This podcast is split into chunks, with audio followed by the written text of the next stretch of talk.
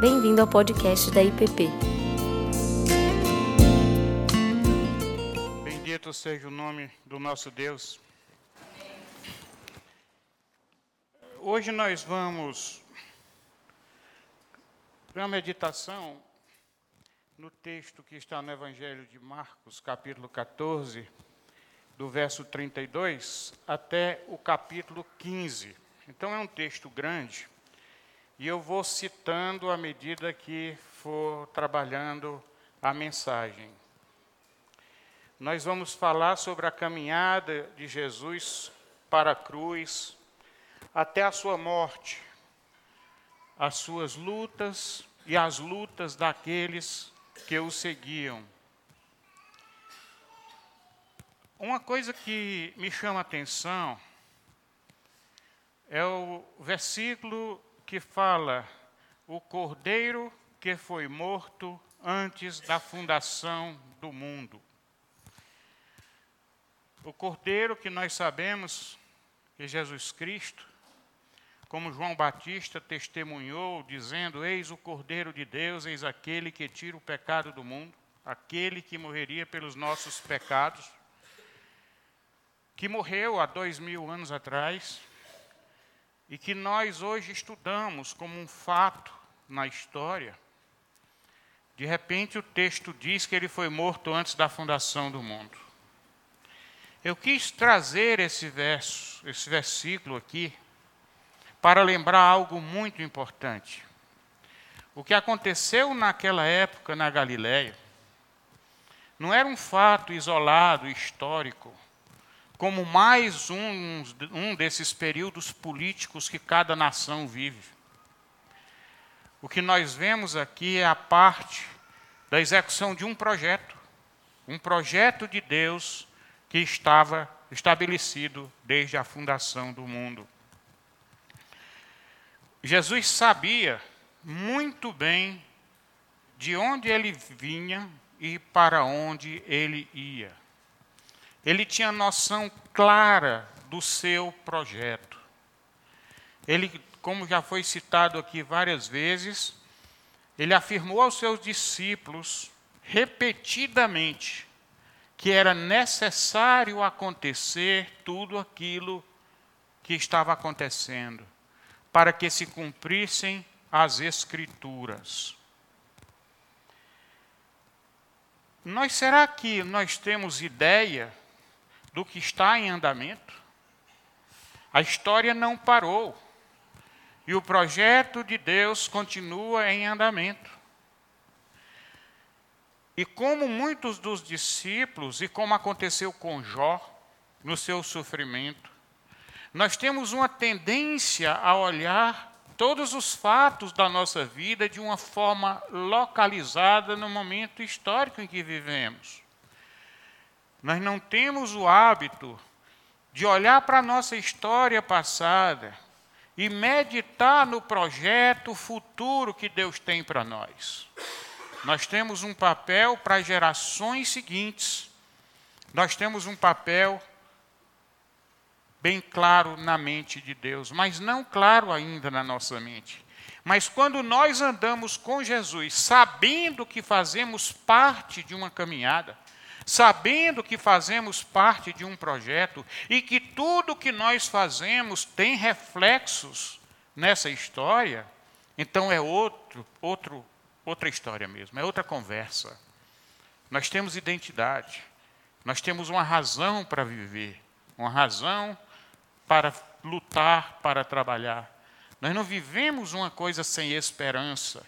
O que acontece conosco, com os nossos filhos, aquelas coisas incômodas que acontecem nos nossos caminhos, todas elas fazem parte de algo consistente, coerente. Quando eu olho o meu passado e vejo que cada momento em que Deus interveio alterou minha vida toda daquele momento em diante. E assim que nós devemos depender dia após dia. No momento em que nós não entendemos a grandeza do que está em andamento, então temos que fazer como o salmista disse: diante dele cale-se toda a terra. porque nós somos um bando de ignorantes. Veja Jó, quando ele questionou Deus a respeito do que estava acontecendo com ele. E quando Deus começou a perguntar a ele onde ele estava quando Deus criou as estrelas, quando pôs limites para o mar, quando fez isso, quando fez aquilo, então Jó caiu em si. Ele disse: Eu pensei que eu te conhecia. Mas agora que eu vejo como o Senhor é grande, como o seu projeto é além do que eu possa imaginar. No livro Correndo com os Cavalos, do Eugene Peterson, ele diz assim: que a coisa acontece mais ou menos o seguinte: você está conversando aqui, um grupo de três, quatro pessoas, você já está com duas horas na conversa sobre um determinado assunto. Chega alguém, senta do lado e começa a dar pitaco. Começa a, a falar de coisa sem entender o contexto. Então, Jesus, é Deus tem que aguentar a gente o tempo todo dando pitaco naquilo que a gente não entende, porque a gente chegou no meio da conversa. A história de Deus começou muito antes da, de nós. E então, antes de chegarmos para Deus com os nossos questionamentos, nós temos que ir destituídos da nossa empáfia, da, do nosso orgulho. E fala, Senhor, que o teu servo ouve uma postura de humildade. Quando os discípulos estavam caminhando com Jesus, qual era o problema dos discípulos? Os discípulos, eles tinham uma visão contextualizada e política do momento que estava acontecendo. Por isso que eles perguntavam tanta besteira a Jesus. Por isso que eles ficavam querendo ocupar um lugar à direita e à esquerda de Jesus porque eles não tinham ideia da história, do passado e do futuro, de onde eles vinham e para onde eles iam. Quando Tiago e João disseram que podiam beber do cálice que Jesus ia beber, ele disse: vocês vão beber. Eles não tinham ideia do que era beber esse cálice. Como Jesus fala aqui no texto: Senhor, se possível, passe de mim esse cálice não tinham ideia de que sentar à direita e à esquerda de Jesus na vinda do seu reino, esses dois lugares eram ocupados pelos dois ladrões ali do lado da cruz. Eles não tinham ideia. E porque nós não temos ideia, começamos novamente a pensar bobagem e falar bobagem. Na caminhada para a cruz, a cruz é um projeto de redenção Deus teve o seu projeto para redimir a humanidade, mas redimir ao longo de toda a história. E ele não poderia ser executado sem passar pela cruz. Por quê? Porque sem passar pela cruz não haveria pagamento de pecado. E se não houvesse pagamento de pecado, não haveria justiça. E justiça é a coluna mestra do reino de Deus. O reino de Deus não poderia ser revelado antes que a justiça fosse feita. Quando Jesus disse: Eu não vim para mudar a lei, eu vim para cumprir. Ele não estava dizendo que ele veio para cumprir aquelas regrinhas pequenas que estão lá no Deuteronômio, não. Ele quis dizer o seguinte: eu vim pagar o preço exigido pela lei. Qual era o preço? A morte. Ele, no dia que morreu, ele pagou o preço exigido pela lei. Por isso, nós poderíamos ser resgatados. Por isso que nós poderíamos sair da escravidão. Por isso que ele precisava desse projeto. E mais, ele dizia: foi para isso que eu vim. Foi para isso que eu vim. Então, o que dava segurança a Jesus era a visão clara da sua missão. No dia que nós ficarmos bem convencidos na nossa mente que nós estamos em missão, e que estamos numa caminhada, nós vamos entender que aconteça o que acontecer no nosso dia a dia, está dentro de um projeto de Deus para nós. E isso nos trará tanto senso de responsabilidade que nos impede de pecar e de fugir desse projeto, como também nos trará gratidão e, ao mesmo tempo, nós seremos consolados porque nós não estaremos sofrendo como quem está desamparado por Deus. Nós estaremos sofrendo no mesmo projeto da cruz. Pois muito bem. Acontece que nessa caminhada para a cruz, quando nós chegamos, logo no começo, no verso 32 do, do verso 14, ele começa a mostrar que essa caminhada de Jesus era uma caminhada com as dores humanas, com as angústias humanas. Ele diz assim: E levando consigo Pedro, Tiago e João, começou a sentir-se tomado de pavor e angústia bem humano mesmo. Veja que esse Jesus, que muitos tentam transformar num herói, ele aí não tinha nenhum uma visão, uma imagem daqueles heróis míticos da mitologia. Mitologia nórdica, nenhum Thor, nenhum daqueles deuses. Ele era um homem esmagado pela angústia. Ele não tinha nenhuma aparência de heroísmo. Não. Era uma pessoa esmagado pelas nossas iniquidades. E ele diz, e ele compartilha o fardo. Jesus, o Senhor dos Senhores, compartilha com seus companheiros a sua angústia. E no verso 34 ele diz: A minha alma está profundamente triste até a morte.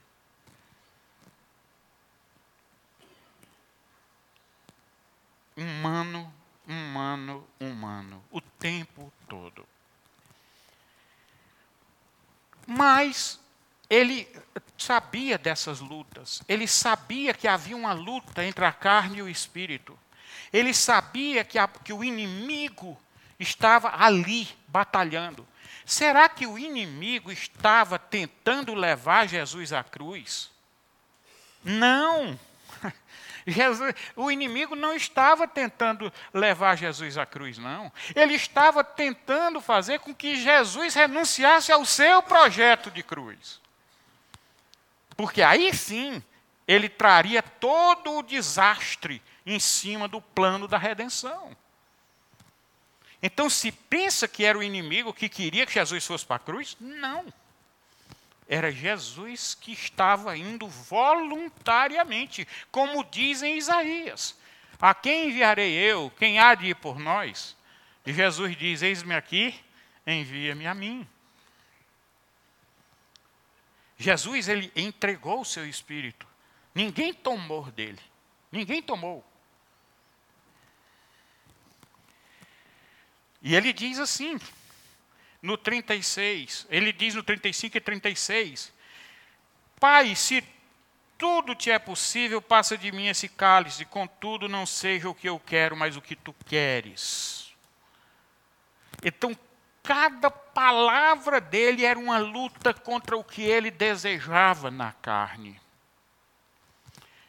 Um dos conflitos que às vezes eu passo no momento de oração é quando eu tenho na minha carne, nos meus desejos, hum, desejos humanos, a profunda vontade de que aconteça algo que eu desejo, mas que eu tenho que lutar contra aquele meu sentimento e dizer na minha oração: Senhor, é isso que eu desejo, mas só se for a tua vontade. Se não, não, não e não.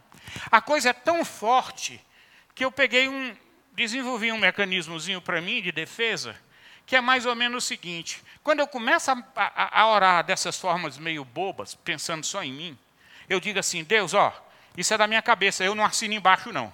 Agora, quando aquilo, quando aquilo é uma coisa que eu, que eu tenho convicção, mesmo que não seja cômodo, eu digo, Senhor, é isso aqui que eu quero, está assinado embaixo. É isso aqui que eu quero. Por quê? Porque a, o limite entre esses dois, essas duas coisas, é muito tênue.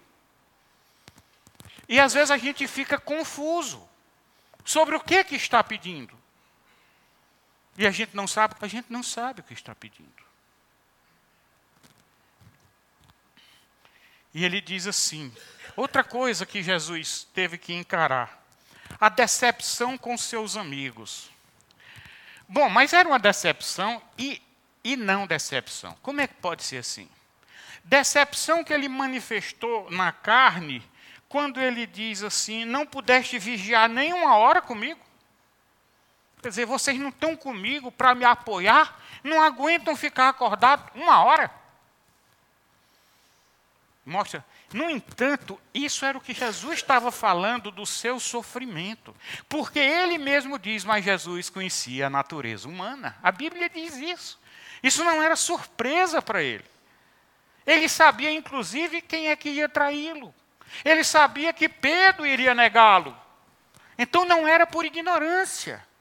Era compartilhando o sofrimento que ele tinha. Mesmo sabendo que iria ser abandonado, isso não podia deixar de trazer para ele sofrimento. Mesmo sabendo que iria acontecer isso. E mesmo sabendo que os discípulos não tinham força para evitar, porque a carne é fraca. E, e o próprio texto disse, ele sabia. Ele sabia. Novamente, ele ora, de novo. E então ele diz assim: Ainda dormis e repousaste? Basta, chegou a hora. No verso 41. Basta, chegou a hora. O fim do homem, o filho do homem está para, sendo entregue na mão dos pecadores. Olha o que é que ele faz. Na hora que esgotou toda a oração, na hora que esgotou aquele momento que era o papel que ele tinha que cumprir, agora é a hora da atitude. Não é para ficar indefinidamente. Ele agora diz: Levantai-vos e vamos. Eis que o traidor se aproxima. É como diz o que precisa ser feito, fazer logo. Acabou. Então veja uma coisa que novamente ele nos chama a fazer. Será que nós vamos viver eternamente dentro das nossas dores, dentro das nossas angústias, tentando forçar Deus a fazer coisas que não é parte do projeto dele?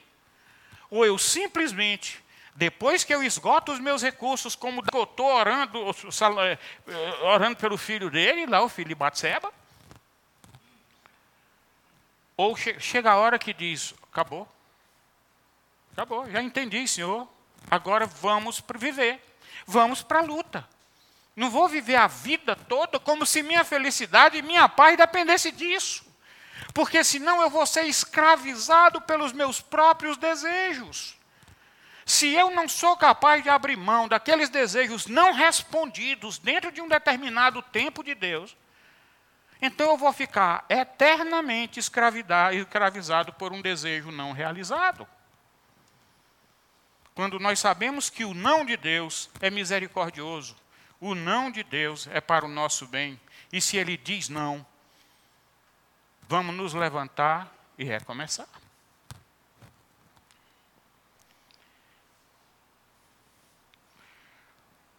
quando ele diz estava escrito, era necessário, como ele diz nos versos 49, que ele diz, contudo, para que se cumpram as escrituras. O que que ele, ele mesmo como um rei, ele tinha que se sujeitar às leis. Jesus recusou em toda a história dele a usar poderes para fazer qualquer coisa que não fosse o estrito mandado de Deus para ele. Por exemplo, quando pediram para ele, dizendo: Vamos mandar pedir fogo do céu para destruir essa cidade? E Jesus disse: Vocês não sabem a que espírito vocês pertencem. Jesus tinha poder para chamar os anjos, para evitar tudo aquilo. Mas hum, a sensação que eu tenho é que a grande tentação, maior até do que a do sofrimento físico, era dizer não a possibilidade de usar o seu poder para fazer valer a sua vontade da carne. Jesus tinha poder. O que ele tinha pedido a Deus, passa de mim esse cálice, ele tinha o poder de fazer. Mas ele se submetia, ele dizia: Não, eu não vou usar o meu poder, porque o poder que eu tenho não é para isso. O poder que eu tenho é para libertar os oprimidos, é para libertar os cativos, não para me libertar de uma missão dada pelo Pai. Meu poder não pode ser usado para me livrar da cruz.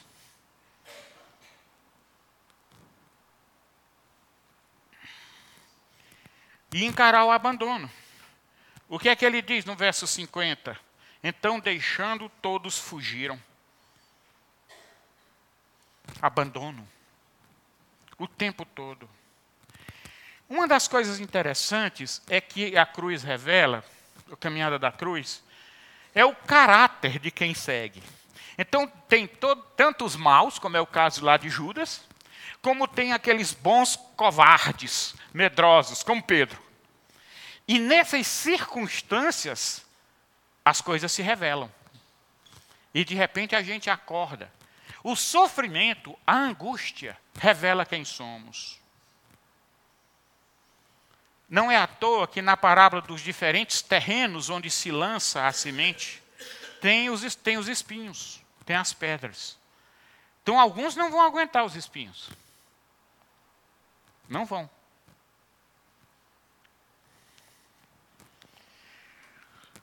E Pedro se acovarda. E Jesus havia falado para ele que ele ia negá-lo. Pedro se acovarda. Pedro que tinha dito que de maneira nenhuma, Senhor. Pedro que tentou livrar Jesus do sofrimento. E veja, essa covardia de Pedro, que era um cara tão valente, tão brabo, tão com temperamento tão explosivo, não foi a primeira vez que ele se acovardou, não. Não foi a última vez, não. Depois Paulo chama ele de covarde na, na carta, quando diz que ele estava se acovardando diante dos legalistas. E Pedro vai e nega. Será que nós negamos a Jesus? Nunca, né? Nós nunca negamos, né? Negamos, sim. Mas vocês sabem, meus irmãos, o pior, o ruim, a essência da questão não é só de negar Jesus. A questão é quando nós não acordamos para essa verdade e não lamentamos profundamente. E às vezes a nossa negação a Jesus, em vez de servir para nos mostrar como dependemos dele e como somos falhos, acaba servindo, sabe para quê? para a gente tentar se justificar e começar a negar aquilo que Deus nos ensinou. Ah, mas que aqui tem, não tem nada demais e tudo. Ao invés de eu simplesmente me arrepender e receber o perdão de Deus. Ele revela quem somos. Somos covardes arrependidos. Ou somos sofistas, auto-justificados que começamos a transformar e fazer malabarismos teológicos na Bíblia para justificar nossas escolhas. Jesus nos chamou para cruz. E não adianta, como eu já disse aqui mais de uma vez, nós procurarmos razoabilidade nas coisas de Deus, porque os pedidos de Deus não são muito razoáveis aos nossos olhos. Quando ele mandou o coitado do Isaías andar nu durante três anos, quando ele mandou Oséias casar com a filha de um, de um sacerdote pagão, uma prostituta, quando ele mandou Abraão matar o filho dele, o que é que tem de razoável nesses pedidos de Deus? Não. A cruz é a coisa mais irracional que se possa ter para o homem secularizado. Ninguém entende a cruz se não for pelo Espírito Santo. É, é, é, é um absurdo, é loucura para os que se perdem.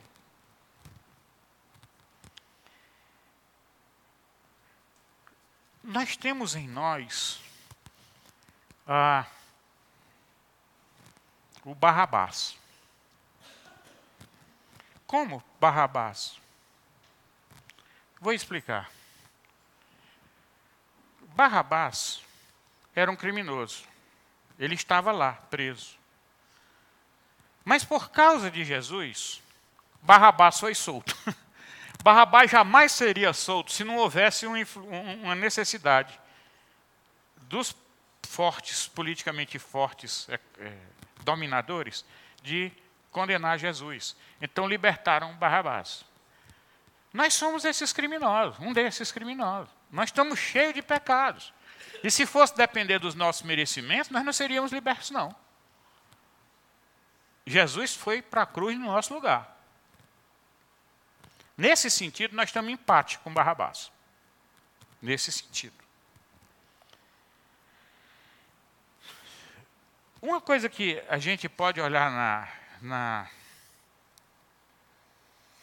na história é como as coisas mudam rápido. No domingo anterior, que seria o domingo hoje, que nós estamos celebrando, que se celebra em, em algumas igrejas, domingo de Ramos, chamado, que é quando Jesus entrou no jumentinho, né? E todo mundo cantando Hosana ao que vem em nome de Jesus, do Senhor. Hosana. Como mudou? Rapidinho, quando chega na, na sexta-feira já é crucificado. Aquele que tinha sido exaltado. Como as multidões mudam de opinião dependendo do poder que as está conduzindo. Nós vivemos num mundo de poderes, poderes da mídia. E de repente eu estou pensando de um jeito, aí vem a mídia, faz toda a cabeça da gente, e então a gente muda de opinião. A gente considera um bom aquele que era mal, considera mal aquele que é bom, e a história de vez em quando está tornando o que era herói em bandido, tornando o bandido em herói, dependendo da releitura da história. Daí a importância da igreja do Senhor estar conectada com Deus. Porque senão ela vai ser, ela vai absorver o espírito do mundo. Só uma, uma ideia, vocês terem uma ideia. No livro O Grande Abismo, ou The Great Divorce, é, do C.S. Lewis, ele fala de um sacerdote de uma igreja grande da Inglaterra.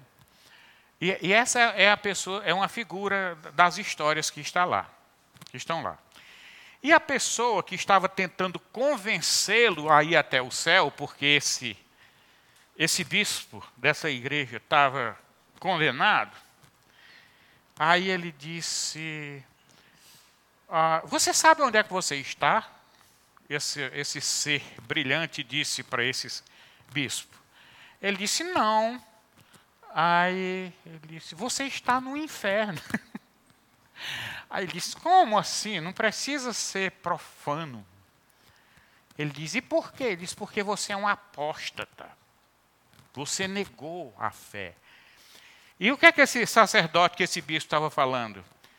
Dizendo na teologia que ele estava ensinando lá, como Jesus teria sido se ele não tivesse sido crucificado. Que ele foi crucificado porque faltou tato, faltou maneira de cuidar das coisas, e que ele teria desenvolvido a sua espiritualidade se ele tivesse continuado vivo. Que foi uma grande catástrofe a morte dele. O, o que que eu, por que, que eu estou trazendo esse texto aqui no momento? Porque não é difícil Intelectualmente, muita gente faz isso, extrai lições morais mais isoladas do cristianismo, mas tira dele a cruz. Tira dele a questão do pecado. Fica simplesmente tentando justificar o ser humano através das suas obras, através das suas posturas, e não através da fé, de relacionamento com Deus e do perdão dos pecados. Veja que a Bíblia aqui não está tentando justificar os apóstolos, ele está mostrando os erros dos apóstolos. O chamado de Jesus não é para que a gente seja essas pessoas todas assépticas, todas limpas, todas certinhas no sentido é, ético, moral da sociedade. Não. Ele está nos chamando para nascer de novo para sermos transformados de dentro para fora. E então, uma vez transformados pelo Espírito Santo, nossas obras serão verdadeiramente boas. Porque agora elas vêm do alto. E não mais para estabelecer um padrão de bondade humana. E ele chama uma coisa que para o mundo é uma heresia, para o mundo é, uma, é um absurdo. Ele nos chama a negar nós mesmos. Ele nos chama a sermos dirigidos pelo Espírito que está em nós, a tal ponto que Paulo diz: não mais eu, não sou eu mais quem vivo, mas Cristo vive em mim. Isso é uma coisa que o mundo hoje execra. Você negar você mesmo. Só que a gente não percebe que quando negamos a nós mesmos para que Cristo viva em nós, agora é que eu reganho, recebo a minha verdadeira identidade. Porque Cristo em nós não é para nos descaracterizar. Cristo em nós é para restaurar em nós a imagem e semelhança de Deus perdida no pecado. Nós temos que entender que a cruz é morte, mas é a morte de uma semente plantada para nascer uma árvore frutífera. Não é morte eterna, não é morte da alma, é a morte do corpo. Como diz em Coríntios 15, semente não nasce se primeiro não morrer. Como Jesus falou, quem der a sua vida, salva-la. Quem, e quem tentar ganhar a sua vida vai perder. Interessante, né? Na hora que Jesus estava sendo caminhando para a cruz, então botaram coroa de espinhos, já no capítulo 15 aí, vestiram de púrpura como se ele fosse um rei, ridicularizaram. E olha o efeito manada. Cada vez que um vai fazendo, parece que o outro ganha coragem e quer mostrar que faz mais. Já viu a adolescente contando vantagem um para o outro? Cada um quer passar do outro o que é que faz. Parece que quando alguma coisa dentro de nós fala que tem alguma coisa errada com aquilo, parece que aí a coisa a gente fala mais alto ou exagera naquele que está falando, como tentando calar a boca daquela vozinha que está dizendo que está errado. Pessoas ali naquela multidão que sozinhas provavelmente talvez até chorassem vendo Jesus naquela situação, poderia ser um dos que estão atirando pedras. Poderia. Não nos enganemos. Nós não somos muito diferentes dos que estavam ali cuspindo, não.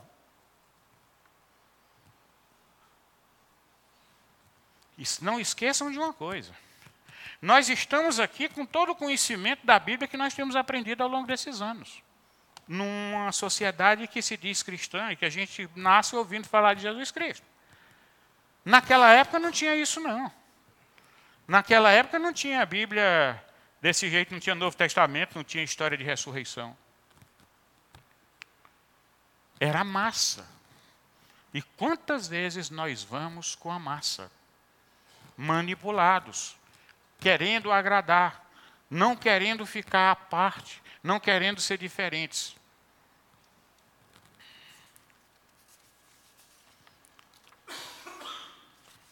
Trespassaram as mãos e os pés no, é, na, os versos 24 e 25 e 26 né, do capítulo 15. Olha o que aqui diz o texto, né? Diz: Então o crucificaram e repartiram entre si as vestes dele, lançaram-lhe sorte para ver o que levaria cada um. Era a hora terceira quando o crucificaram, e por cima estava a epígrafe a sua acusação, o rei dos judeus. O Salmo 22 reflete essa cena, mostra essa cena. Como é que o Salmo 22 diz? Transpassaram-me as, mãos, transpassaram as mãos e os pés. A língua se me apega ao céu da boca. Posso contar todos os meus ossos. Repartem entre si as minhas vestes e sobre a minha túnica deitam sortes. Está lá. Salmo 22, mil anos antes disso acontecer.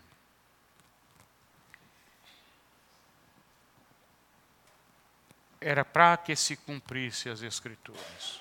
Para que se cumpra. E ele é crucificado entre dois malfeitores.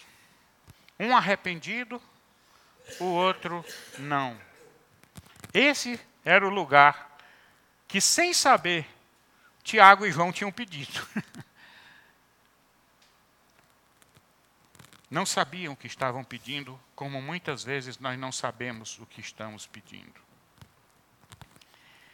E aí, quando ele diz assim: Deus meu, Deus meu, por que me desamparastes? O rosto virado quando um filho desonra era bem comum na linguagem dos judeus. O que foi que aconteceu com Miriam, irmã de Moisés?